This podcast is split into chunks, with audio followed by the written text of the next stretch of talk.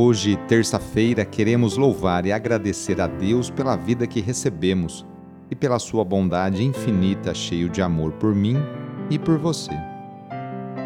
Iniciemos essa oração invocando a Santíssima Trindade. Em nome do Pai, do Filho e do Espírito Santo. Amém. Terça-feira, dia 26 de outubro. O trecho do Evangelho de hoje é escrito por Lucas, capítulo 13, versículos de 18 a 21. Anúncio do Evangelho de Jesus Cristo, segundo Lucas. Naquele tempo, Jesus dizia: Aqui é semelhante o reino de Deus, e com que poderei compará-lo? Ele é como a semente de mostarda que um homem pega e atira no seu jardim a semente cresce e torna-se uma grande árvore, e as aves do céu fazem ninhos nos seus ramos. Jesus disse ainda: Com que poderei ainda comparar o reino de Deus? Ele é como o fermento que uma mulher pega e mistura com três porções de farinha, até que tudo fique fermentado. Palavra da Salvação. O reino de Deus não se impõe na base da força, da eficácia, do número, mas como semente e fermento. É uma realidade discreta. É o sopro do Espírito que vai penetrando e transformando tudo a partir de dentro. A religião do Reino de Deus tem como protagonistas o homem e a mulher, ou seja, o ser humano, eu e você. Isto é, o povo que, movido pelo Espírito de Deus, diz palavras e realiza ações concretas e libertadoras.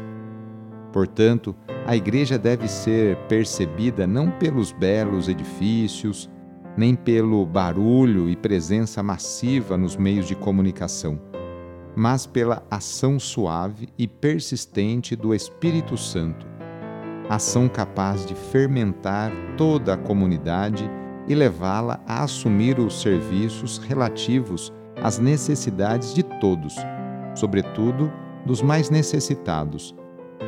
Essa é a comunidade viva que Deus espera. Esse é o reino vivo e atuante de Deus hoje.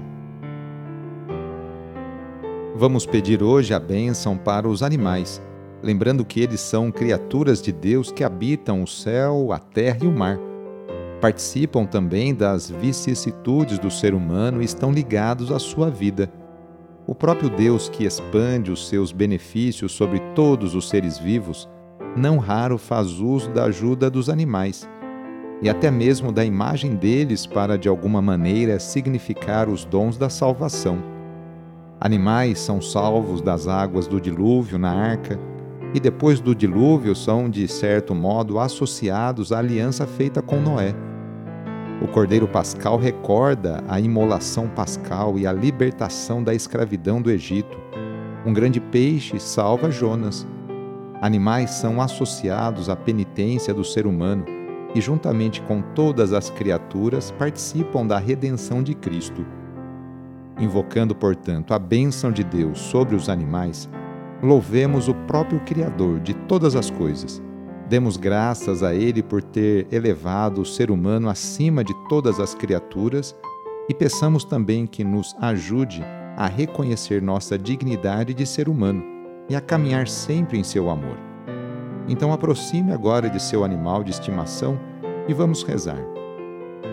Ó Deus, Criador e doador de todos os bens, que tudo fizesses com sabedoria e destes ao ser humano, criado à vossa semelhança, o domínio sobre todos os animais.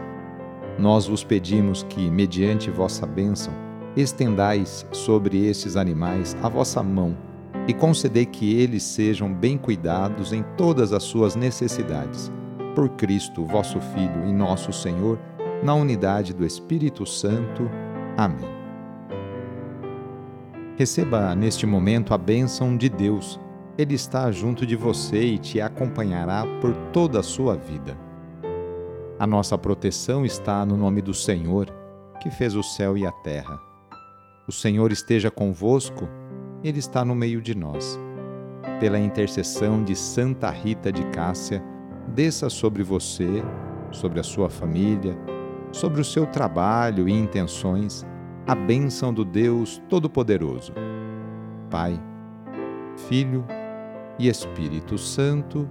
Amém. Foi muito bom rezar com você hoje, neste dia.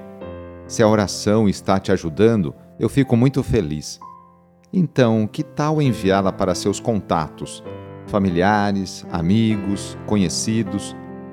Sou padre Edmilson Moraes, salesiano de Dom Bosco, e moro atualmente em Piracicaba, no estado de São Paulo.